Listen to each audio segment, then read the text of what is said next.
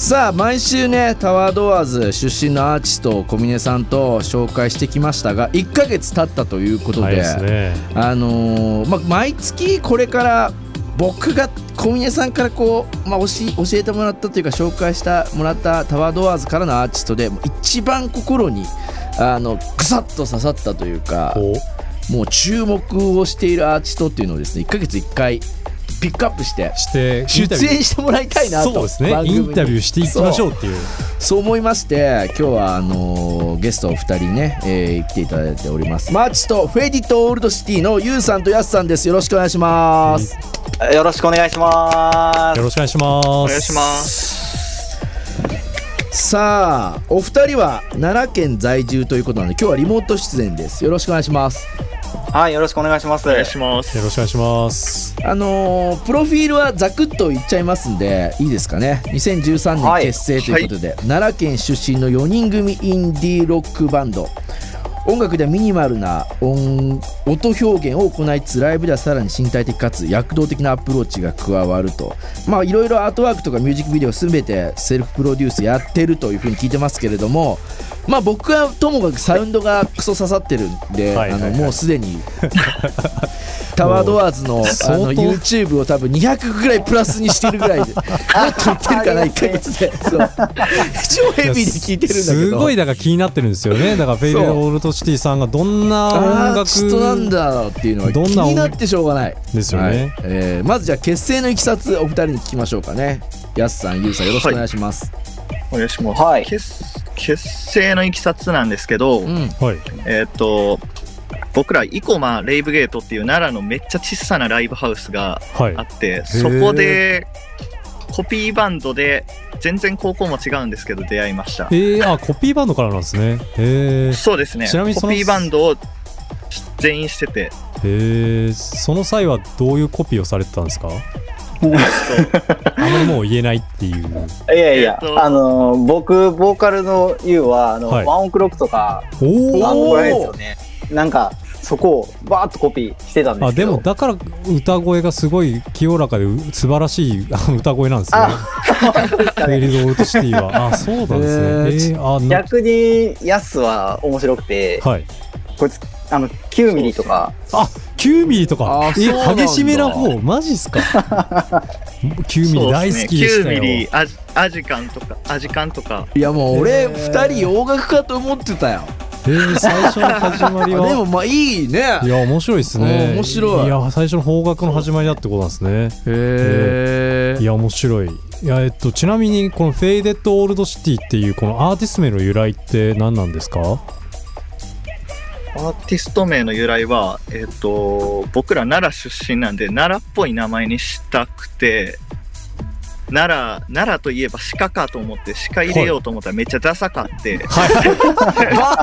鹿って何？ does、 does とかですよね。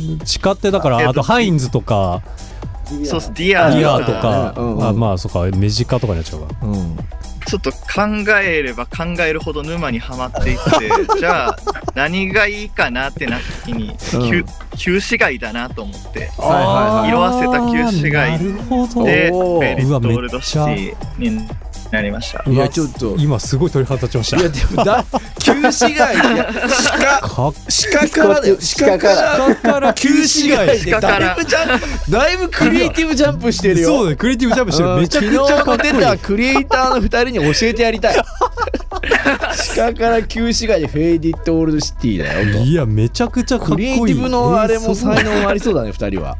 へえすげえね。かっこいいねいやかっこいい。あそういう由来なんですね。なるほど。ちなみにその、はい、えっとやすさんとゆうさんのパートを教えていただいてもよろしいですか？はい。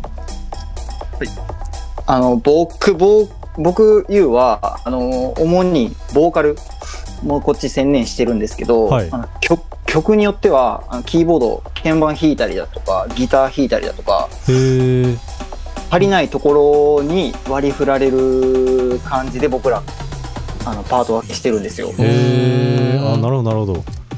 いやもうじゃあえっ、ー、とえそれでちなみにゆうさんはじゃあそうでやすさんは？はい僕はギ主にギターなんですけど僕も足りないところを やるのでパッドだったりシンセだったり他の楽器をちょこちょこっていう感じですね。いやもうね。みんなで補ってるってこと違う分かんないからとりあえず曲を聴きたい。そうですね。はい。俺はもうまずいつもの曲を聴きたいからお願いします。2人から曲紹介していただいてもいいですか？せっかくなので。はい。わ、かりました。流していただけるのは「あピクチャー」っていう楽曲だと思うんですけどこの曲はなんかジャクソン・ポロックっていうあの現代アーティストのあの絵から着想を得て僕ら制作しててなんかこうカオスじゃないですけどそういうのを今まで僕らがやってた要素を詰め込んだような曲になってるのでぜひそこを聴いていただきたいなって思ってます、はい、じゃあそれではいきましょうかね。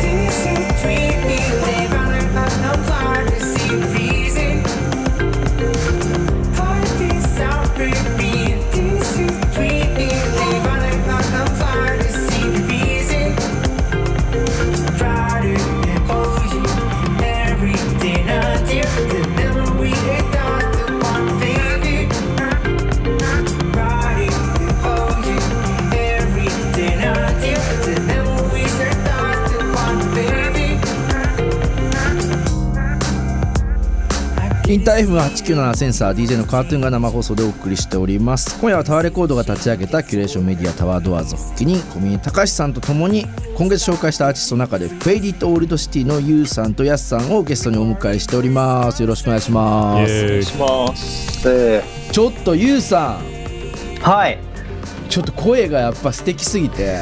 あ本当ですか？俺女性パーソナリティだったら今すぐ LINE 交換していいですかっていう。